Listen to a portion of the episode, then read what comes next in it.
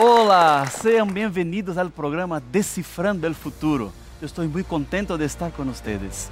Estamos começando aqui contigo uma nova temporada. Eu sou o pastor Rafael Rossi e a partir de agora estaremos juntos aqui em la pantalla de la TV Nuevo Tiempo. E não estarei solo aqui. Exatamente. Uma das novidades de Decifrando el Futuro é que a partir de agora, además desse lindo e tecnológico cenário, tendré a companhia deste público maravilhoso. Sejam todos muito bem-vindos. Ustedes são parte de la familia Decifrando el Futuro. En este momento, vamos a empezar un estudio diferente de la palabra de Dios. Para comenzar aprendiendo del Apocalipsis, un libro que habla de esperanza. Hay muchas personas que miran hacia el Apocalipsis con miedo, tiene dudas, tiene preocupaciones, pero más que preocupaciones, más que dudas, el Apocalipsis es un libro que llena nuestro corazón de esperanza. Quédate conmigo, Descifrando el Futuro está en el aire.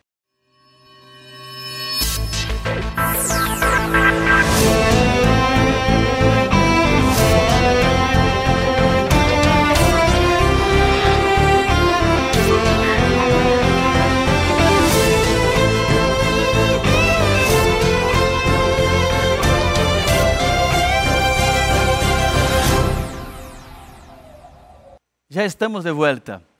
Yo tengo una invitación muy especial para ti y para tu familia también.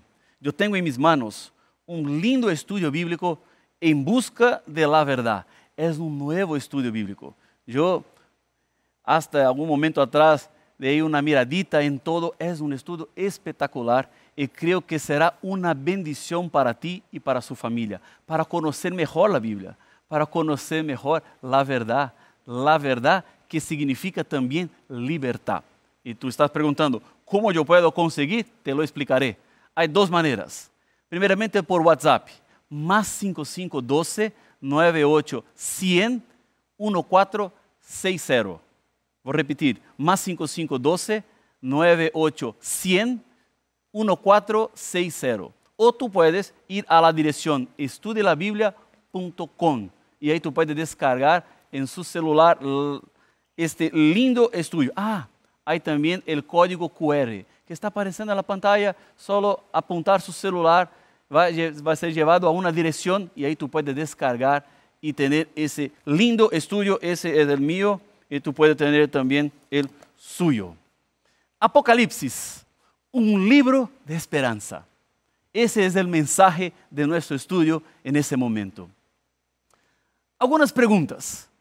¿Cuál será el futuro de nuestro planeta? ¿Guerras? ¿Hambre? ¿Muerte? ¿Una bomba atómica? ¿Qué va a pasar en nuestro mundo? ¿Cuál es la situación? Estamos saliendo de una pandemia, estamos en una situación muy complicada, pero la gente tiene miedo cuando mira hacia el futuro. Por ejemplo, yo pienso en mis hijas también. Yo tengo dos. Una tiene 17 años y la otra 14 años. Yo pienso, ¿qué mundo tendrán mis hijas? ¿Qué enfrentarán? Aumento de las tragedias, aumento del dolor, del sufrimiento. Hay una pregunta en cada corazón humano.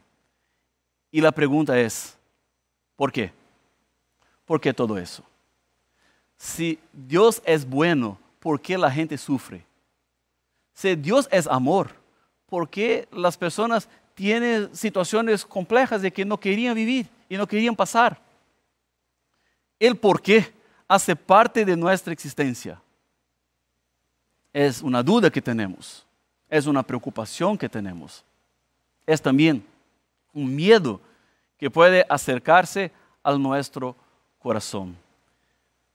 Estamos en medio de una lucha entre el bien y el mal. Eso se puede ver fácilmente en nuestro mundo. Como las personas tienen dos momentos, a veces en el mismo día o en la misma hora. Tú puedes estar sonriendo y una noticia viene, un mensaje entra en su celular y entonces el lloro hace parte ahora de su historia. Porque cambió. Esa es la vida. Ese es el mundo que estamos. Ahora, Cuando yo miro para la Biblia, cuando yo veo la palabra de Dios, este libro que es la revelación de Él, yo tengo total seguridad, nosotros no estamos abandonados. Porque Dios envió una carta de amor. Este libro, la Biblia. ¿Qué es la Biblia? ¿Puedo confiar en la Biblia? Es una pregunta. Si nosotros tenemos dudas y miedo al respecto del futuro, nosotros tenemos en la palabra de Dios, en la Biblia Sagrada, seguridad, porque Dios envió directamente de su trono para la tierra, de su trono para su vida, para mi vida, para nosotros.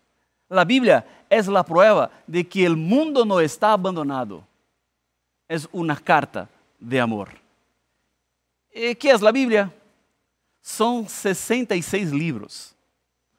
Tenemos aproximadamente 40 autores. Y es, es una prueba que la Biblia es la palabra de Dios, porque aunque los autores sean diferentes, de culturas diferentes, de países diferentes, de percepciones del mundo diferente, con idiomas diferentes, porque tenemos hebreo, arameo, griego, para la composición de la Biblia, aunque sean completamente diferentes, ellos hablan de una misma manera.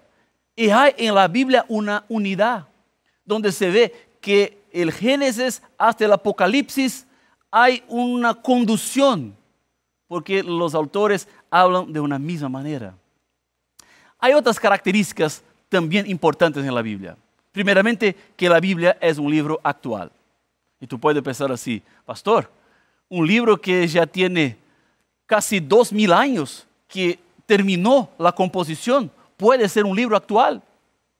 Mira en la escuela, los niños todos los años necesitan comprar un libro nuevo de matemática, de historia, porque va cambiando el conocimiento, va cambiando el contenido. Entonces tú no puedes aprovechar un libro de 10 años atrás para un niño que está en la escuela hoy porque ya no sirve más porque hubo una adaptación, un crecimiento, una actualización. ¿Eso puede pasar en la Biblia? Claro que no, porque la Biblia es la palabra de Dios. La Biblia es la revelación de Dios y sigue siendo un libro actual. Sigue siendo un libro para nuestros días. Tú puedes usar la Biblia como un guion para su jornada, porque estamos seguros en la palabra de Dios. Es actual. No se puede decir, ah, la Biblia tiene dos mil años, ya no sirve más. No, no, la Biblia sigue siendo actual. Otra característica de la Biblia es que ella, ella es un libro relevante. ¿Qué significa ser un libro relevante? La Biblia es un libro que habla para mí en el presente. La relevancia de la Biblia no está en el libro solamente por el libro, porque el libro por el libro es igual a cualquier libro. Si tú un día visitar una prenta, va a ver cómo son hechas las Biblias. Se pone el papel, viene la impresora, ese hace un proceso igual a cualquier otro libro, porque no existe nada diferente en este libro, como los otros libros. La diferencia de la Biblia no está en su tapa, no está en sus páginas, no está en el papel, no está en el tinta que se pone acá, no, está en el uso que se hace de la Biblia. Está en su decisión de vivir la Biblia, está en su decisión de hacer de la Biblia un libro para su vida, su libro personal. Por eso la Biblia es relevante. Hay otro punto también. En toda la Biblia encontramos urgencia. La Biblia es un libro urgente. ¿Qué significa? Que hay muchas personas que piensan así. Pastor, yo ya he conocido la Biblia, he estudiado la Biblia, ya entendí toda la Biblia, pero el momento de una decisión aún no llegó. Y yo pregunto, ¿y por qué no llegó? No, porque no llegó mi hora. Porque el momento que Dios marcó para mí aún no ha llegado. ¿Cómo así? Tú estás diciendo que el momento no llegó. Porque cuando miramos para la Biblia, el mensaje es un mensaje para el momento que estamos viviendo. Tú no tienes el control del mañana, tú no tienes el control del futuro, tú no sabes hasta qué día va a vivir, Tú no sabes hasta cuándo el mundo va a continuar hasta que venga Jesús. Por eso el mensaje es un mensaje urgente. Es un mensaje que es para en ese momento, no es para después. Cuando alguien habla así para mí, pastor, mi hora no ha llegado, mi respuesta es, no ha llegado para ti, porque para Dios ya llegó. Para Dios el momento que tú, por ejemplo, llegaste a nuevo tiempo, empezaste a estudiar la Biblia, empezaste a conocer mejor el amor de Dios, empezaste a comprender mejor todo lo que Dios escribió e envió para nosotros. Llegó el momento. Ahora, si tú no decides ahora, es por tu opción personal. Eso no es la decisión de Dios, no es la opción de Dios, es una opción que es solamente suya, pero tú no necesitas dejar para mañana, tú necesitas poner para después la decisión. Si no, la decisión debe ser en ese momento. Por eso la Biblia es un libro urgente. Es para ahora. Es para ese momento. Tú que estás escuchándome acá en el escenario o tú que estás en diferentes lugares, es para este momento. Porque la Biblia es también un libro comprobado. Todo el contenido de la Biblia es un contenido que tú puedes confiar mucha gente en la historia intentó decir que la Biblia estaba equivocada, que la Biblia tiene errores, que en la Biblia no se puede confiar de todo porque hay algunos puntos diferentes que hay que comparar, que hay que entender. No se engañe, la Biblia no se equivoca. La Biblia es la revelación de Dios, es la palabra de Dios. Hay dos partes en la Biblia, la parte humana, que fueron los autores de la Biblia, y hay la parte de Dios, la parte divina. Dios está por detrás de todo que está en la Biblia. O sea, cuando tú lees la Biblia, estás leyendo las palabras del Dios. Pero vamos a abrir la Biblia, porque todo comienza en la palabra. Yo quiero invitarte para abrir Apocalipsis capítulo 22, versículo 10. El último capítulo de la Biblia, Apocalipsis 22, y vamos a leer el versículo 10. Vamos a empezar con Apocalipsis 22, después vamos a Apocalipsis capítulo 1, el primero, el último y el primero, para ver dos puntos interesantes e importantes de nuestro estudio. Apocalipsis 22, versículo 10. ¿Ya tiene su Biblia? ¿Ya tiene su celular? Acompaña conmigo. Y me dijo, no selles la palabra de la profecía de este libro, porque el tiempo está cerca. ¿Qué significa sellar? Poner un sello, cerrar. En los tiempos de la Biblia, una carta cuando era enviada a una persona se ponía un sello, que era una manera de registrar que solamente la persona que debía recibir la carta podría romper el sello. No era para cualquier persona. Si el sello estaba rompido, eso significaba que alguien abrió y no la persona que estaba destinada a la carta. Cuando el Apocalipsis, está diciendo que no es para sellar el libro, significa que Dios dejó abierto el Apocalipsis. No es un libro cerrado, no es un libro que tú no puedes conocer, no es un libro que tú no puedes saber, sino está para ti como una revelación que se puede entender.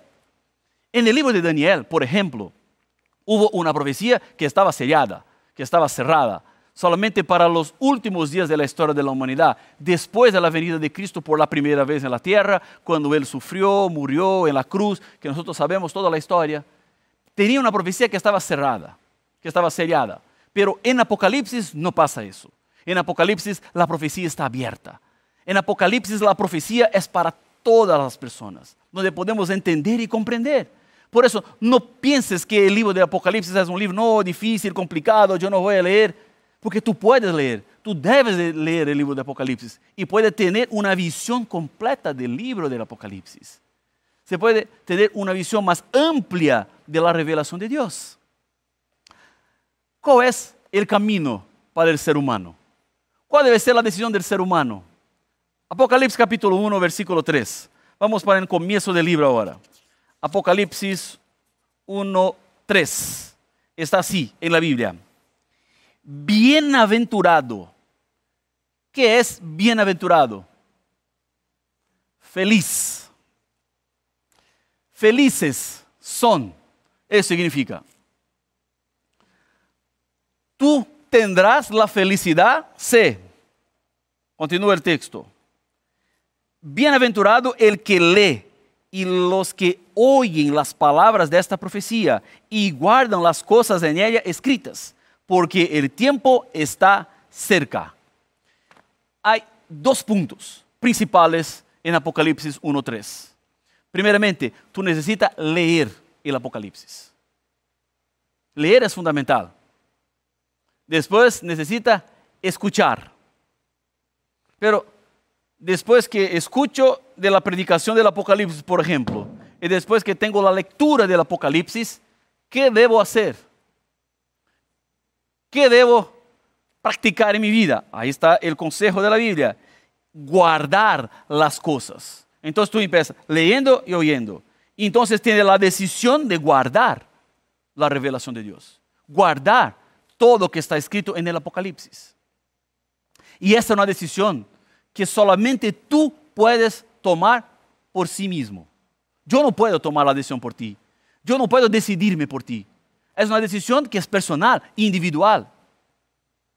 Nadie puede. Su hijo no puede, su hija no puede, su mamá no puede, su papá no puede. Nadie puede. Sino solamente la persona por sí misma que decide vivir de acuerdo con la revelación de Dios, que decide hacer del Apocalipsis la base de su vida, la base de su jornada, como una lámpara para sus pies. Y no una lámpara apagada, sino una lámpara acesa, para que tú puedas ver la dirección. Porque si es solamente una lámpara que está apagada, no sirve para nada. La lámpara solo tiene su función cuando está prendida. Por ejemplo, en el estudio acá las lámparas están prendidas y están alumbrando a nosotros. Pero si apagamos las lámparas, quedará todo oscuro, las personas que están acompañándonos por la pantalla no van a ver nada. Aunque tengamos lámparas en el estudio, aunque tengamos lámparas en, el escenario, pero si no están prendidas, no sirven para nada. Así también es la Biblia. Así es la palabra de Dios. Por eso, bienaventurados son aquellos que practican, oyen, leen y guardan. Son puntos fundamentales. La Biblia es un tesoro. Yo escuché una historia de una señora que vivía en una pobreza muy grande. Y un día una familia fue a visitar a esta señora y escuchar un poco de sus necesidades que podrían ayudarla. Y entonces ella empezó a decir que tenía un hijo que le cuidaba mucho y que siempre enviaba cartas con algunos, con algunos postales. Y la familia decía, ah, qué lindo. ¿Y dónde vive su hijo? Ah, yo no sé, vive en otro país, pero me envía postales muy lindos y siempre lo mismo. permítame ver, uno de los postales pidió, uno de los señores que estaba en la visita. Ella Traigo entonces las cartas y los postales. En realidad eran notas de 100 dólares. Su hijo había enviado decenas de notas de billetes de 100 dólares. Y esta señora tenía todos los billetes y vivía en la pobreza. Podría vivir mejor con un tesoro en las manos, pero no aprovechaba el tesoro. Eso puede pasar con nosotros, que tenemos la Biblia, que es el tesoro de Dios para nosotros y no usar el tesoro. Es como estar en la pobreza con billetes de 100 dólares en la billetera. Es tener hambre con billetes de 100 dólares en la billetera. Es como sufrir teniendo en la billetera dinero para salir del sufrimiento. Hay mucha gente que no está usando el poder de la palabra de Dios, que no está usando la libertación que nosotros tenemos en la palabra de Dios. Hay un tesoro a nuestra disposición. ¿Y qué vamos a hacer? ¿Cuál es la decisión? Es una decisión personal e individual. Yo creo que la Biblia es la palabra de Dios. Yo creo que la Biblia es la revelación de Dios. Yo creo que este libro no es un libro como cualquier otro libro. Este es el libro de Dios. Por eso, este contenido puede cambiar vidas. yo he vivido experiencias diferentes con personas diferentes que experimentaron una nueva vida con la palabra de Dios. Ahora, ¿cómo se puede interpretar el Apocalipsis? ¿Cuál es la llave del Apocalipsis? Hay algunas cosas interesantes para que tú sepas. Si tú abres su Biblia ahí, en el índice que tiene su Biblia, tú vas a ver que existen dos testamentos, el Antiguo y el Nuevo Testamento. ¿Qué significa Antiguo y Nuevo? Es una diferenciación, no que Antiguo ya está viejo y que no está más en ejecución en nuestros días, ya está ultrapasado. No, no, nada de eso. El Antiguo es porque fue escrito antes de la primera venida de Jesús en la tierra y el Nuevo fue escrito después de la venida de Jesús en la tierra. De los 38 libros del Antiguo Testamento, se citan 27 en el libro de Apocalipsis. Ve aquí otra cosa muy interesante. De los 404 versículos que tiene el libro de Apocalipsis, 276 son citas de otros autores bíblicos. O sea, el libro de Apocalipsis es una composición de otros libros de la Biblia. Es por eso que tú puedes entender el libro de Apocalipsis. Y para entender el libro de Apocalipsis es necesario considerar toda la Biblia. No se puede sacar algunas partes aisladas de la Biblia y pensar que con esas partes aisladas tú tienes todo el conocimiento porque no tendrá. Es necesario poner todos juntos bajo una misma interpretación. Hay cinco etapas que el libro de Apocalipsis pasó hasta llegar en nosotros. Primeramente, Dios envió a su Hijo Jesús. Jesús reveló al ángel su mensaje. Tercero, lo comunicó al profeta Juan. Juan lo escribió. Y el quinto punto, envió para los hijos e hijas de Dios en diferentes eras, en diferentes tiempos de la historia. Ahora, mucho cuidado con las suposiciones. ¿Qué quiero decir con eso? Tú puedes tener su opinión.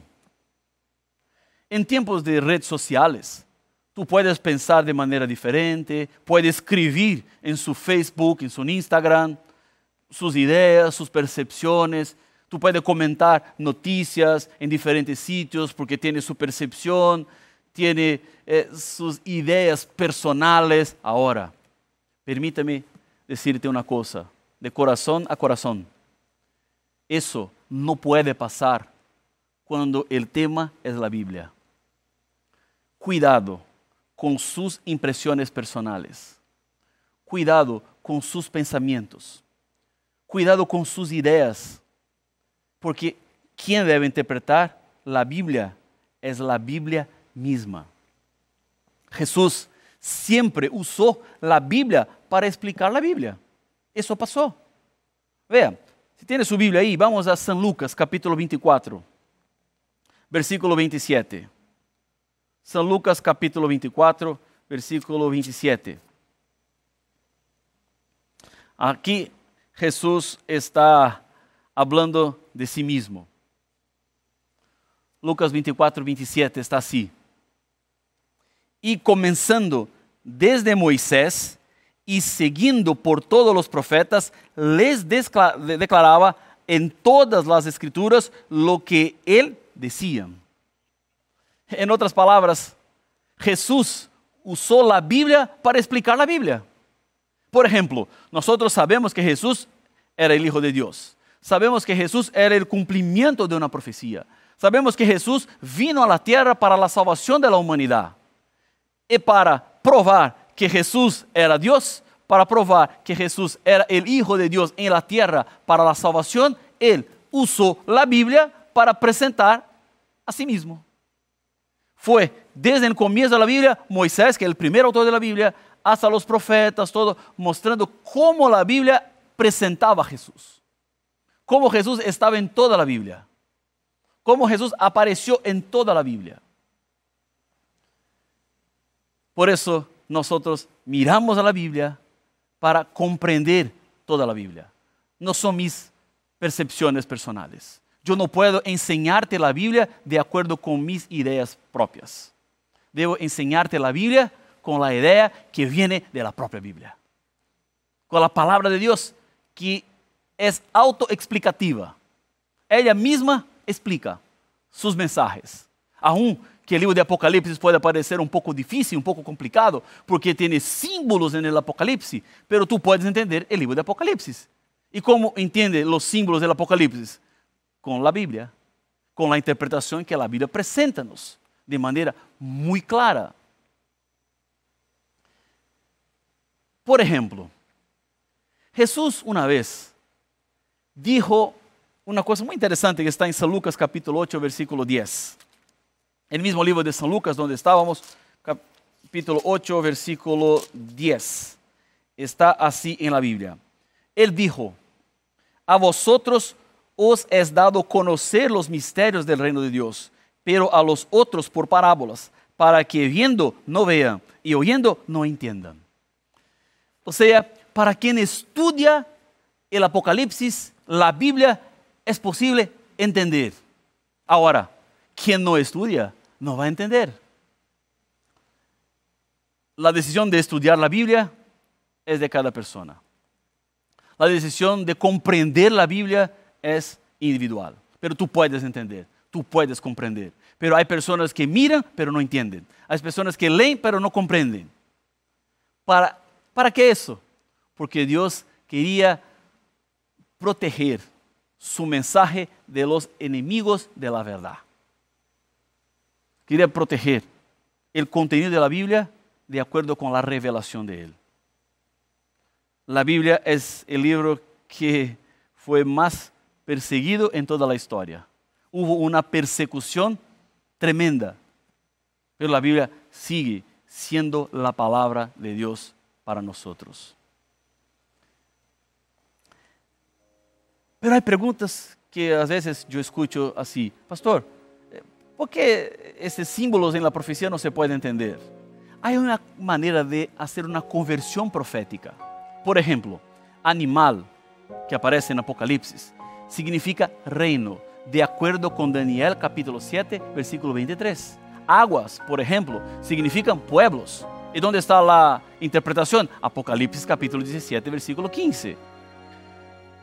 Otro es el día. ¿Qué significa día? Para nosotros, 24 horas, pero para la profecía bíblica, no. Día puede significar año, de acuerdo con Ezequiel capítulo 4, versículo 7. Por isso, entender a Bíblia é fundamental. E eu quero invitar-te agora, de maneira muito especial, a não somente ler a Bíblia, sino compreender a Bíblia. Continuar nós, continuar com o novo tempo, pedir su estudo bíblico para seguir estudando a Bíblia, para compreender melhor o amor de, de Jesus. Porque nós temos em la Bíblia a segurança para um mundo que está colapsando. Quero invitar-te agora a cerrar seus olhos e vamos juntos orar. Muitas graças, Senhor, por el mensaje de Sua palavra. Muitas graças, Senhor, por el livro de Apocalipse. Quédate ao nosso lado para que podamos vivir de acordo com Sua voluntade, de acordo com Sua revelação. Por isso, Padre, bendice a cada pessoa que ora comigo neste momento, em nome de Jesus. Amém. O programa Desfando Futuro termina agora. Nos vemos na próxima semana. Um abraço.